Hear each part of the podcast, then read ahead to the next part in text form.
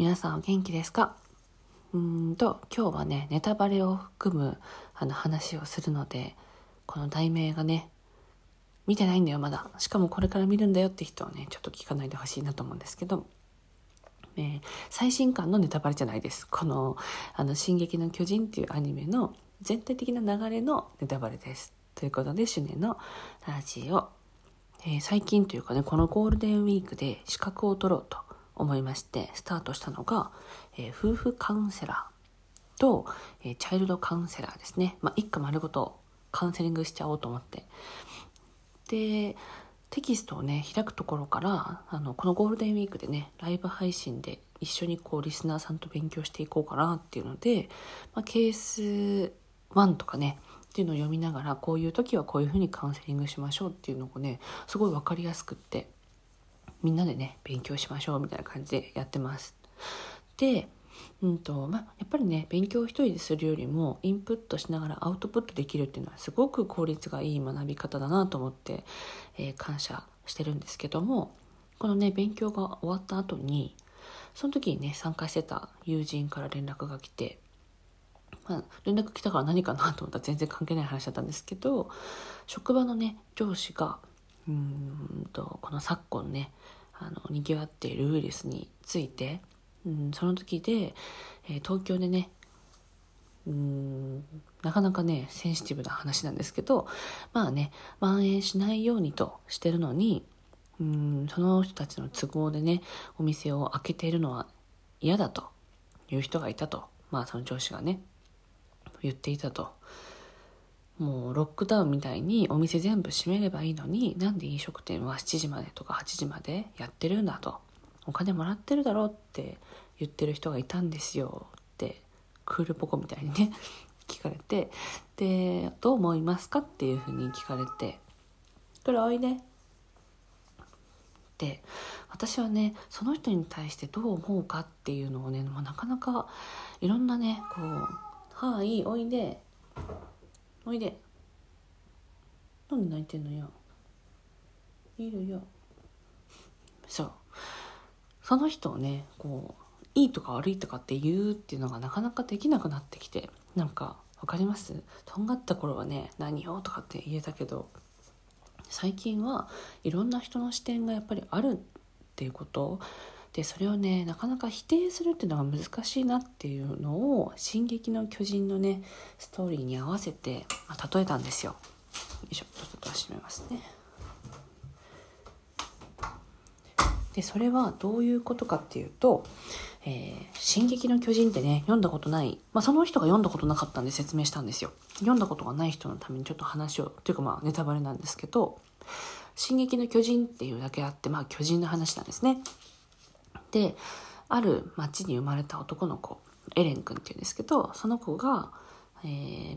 まあ、自分が住んでいるね町というか国は生まれた時からずっと巨人の脅威にさらされてる。でみんな自分たちが巨人ってね人を食べるんですよ。しかも自分たちの栄養にはならないのに人を食べてである程度食べきったらベロベロベロって出すんですって。すいません。中途半端なグロい話なんですけど。でそこでねなんで人間たちは黙黙って食われるんだと巨人を全部あのやっつけてしまえばねこんなに巨人に怯えて暮らさなくていいし今は巨人が入ってこないようにでっかいね壁を作ってるんですよその国は。でもう自分たちしか生き残りがいないと。でこの人たちが、まあ、今のね国に住んでる国民たちが巨人に食われるともう世界が滅びてしまう。じゃなくって僕たちはここで巨人をやっつけてもっと繁栄していくことができるんだ世界はもっと広いんだって思った若者たちが国民ほとんどもう9割以上出たくないんですよ。巨人ってもう無敵なんで勝てないからそれでも訓練をしてその1割にも満たない人たちがいつも国から出ていくんですよ。巨人を倒しにね、まあ、研究も兼ねて。でもやっぱりねほとんどやられちゃうんですよね。食われちゃう。本当に巨人の前ではこの人間っていうのは小さくて非力なんですよ。でもそれを諦めちゃいけないと。調査兵団っていうんですけどね。その調査兵団っていうのは外を出る外に出ていくのをやめないんですね。でねこの話の、まあ、全体像を話していくっていうのが、まあ、今日のテーマなんですけど。まずこのエレン君っていうのは自分がね広い世界のもう唯一の残っている国民だと。でこれが全部ねこう巨人に食われてしまう前に僕たちは何とかしなきゃいけないって奮い立つんです。でそこからね巨人を倒していくっていうストーリーなんですけどで、ね、このエレン君たち結構優秀で食われずに生きていくんですね。ただ途中でこのエレン君がね巨人になるんですよ。でそれっていうのはもともとのその体質というか、まあ、巨人になれよっていう瞬間があってで巨人になってその国の人たちを守るために巨人と戦う巨人になるんですよ。でそうなってくるとやっぱ最強に近くなってくるんですね。なので人間の戦ってくれる調査兵団を引き連れてエレン君は巨人になって巨人と戦いに行くんですけどもそのストーリーはやっぱね進んでいくわけですね。巨人をまあ、え、もうね、もう本当に雑魚、雑魚キャラはどんどん倒して、で、ボスが出てくるんですよ。で、そのボスをね、倒そうとするたんびに邪魔が入るんですね。で、誰が邪魔してるんだと。やっぱ内通者がいるんですね、その国の中に。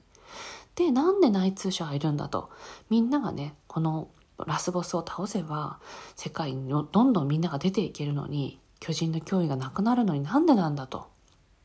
考えたんですが、実はね、これはもう後半になって分かってくるんですけど、世界はやっぱり広いんです。確かに世界は広い。で、地球全体をね、引いてみると、実は全世界人間たくさんいるんですよ。でも、彼らの国の周りには巨人しかいない。なぜなのかっていうと、他の各国の人たちが巨人の脅威にされされないように巨人っていうのをある場所に囲ってるんです。その囲ってる場所にしか巨人は発生しなくって、しかもそのエレン君たちがいる国の人間っていうのは、えー、その注射とかをされるタイミングで全員巨人になるっていう要素を持ってるので世界のね脅威なんですよ。で実はその彼らを、えー、こっちの世界に来させないために巨人たちで囲ってたんですそれを。でその国全体を他の国の人たちは管理してたんですよ。っていうことはエレン君はもう全く何にも知らない視野の狭い男の子だったんですね。だから巨人を倒して僕たちの世界を広げていこうよって。もっとね世界は楽しいとこいっぱいあるはずだって希望に満ちて出ていくんですけど実はそれが他の世界の人たちからは歓迎されてない。君たちはこっちに来る人間じゃないと。そもそも人間じゃないから。っていうのでショックを受けるんですよ。でそれっていうのは実は外の世界からの内通者が国にいるからエレン君たちが余計なことをしないように止めてたんですね。っていう私の解釈なんですけど今のところ。でそれが何の例えかっていうとそのね今回のことに対してこのウイルスに対して思うことっていうのはそれぞれの視点がもうどうしても、ね、あると思うんですよ。エレン君の視点が間違ってるわけでもないし世界の人たちが自分たちが生き残っていくために巨人を使って巨人になり得る人たちを管理するっていうのもやっぱ自分たちの世界を守るため国を守るため。で実はねちょっと話すの長くなっちゃうんですけど巨人には巨人の事情があるんです実は。泣きながら人を食べたりするんですよ。でそれは何でかっていうとまあもともとは人間だからなんですね。普通に生きてた人間が巨人にされてしまうっていうこともあって本当にねそれぞれの視点っていうのは分かりえない。もう知るチャンスもないから分かりえない。そんな中での、えー、外の世界の人は何でわざわざこの城の中にいる奴らが出てくるんだと理解ができないしで城の中の人たちは自分たちが巨人になれるってことを知らないからなんで僕たちをこんなところに閉じ込めておくんだと。巨人とはどういう関係なんだ思う人たちはまだポジティブ。その外部に世界があるっていうことを認識できて理解しようとするから謎が出てくる。でも、そんなことを気にせずに9割以上の城の人たちは自分たちの人生が平穏に終わることだけを考えてて、塀の外には1ミリも興味がないから巨人は敵なんだと、悪魔なんだっていう認識でしかない。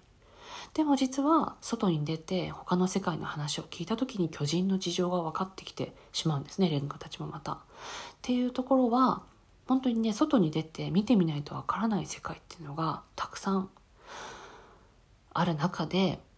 そのね上司の人の立場から見えているもの怖いものでそこに対して知っていこうじゃなくってその塀の中にいれば安全なのになんでわざわざ外に出ていくんだと調査兵団をね否定して本当にけなす人たちが多かったんですねその城の人たちも。でもそれぞれの人たちが間違ってはいない自分たちと自分のその家族とかね自分のまあプライドとかね自分の持っている信念っていうのを傷つけられないために周りをねこう見ないで攻撃したりとかねするっていうことは私自身もあると思うしやっぱねみんなそれぞれあるんじゃないかなって思います。なのでね今のこの「進撃の巨人」っていう漫画の中で誰が悪いっていうのがね実はなかなかねクリアにならないっていうのがこの漫画の面白さの一つではあるんじゃないかなって思ってます。サクッと話そうと思っても結構こんだけ喋っちゃうんだよな。でも本当にあの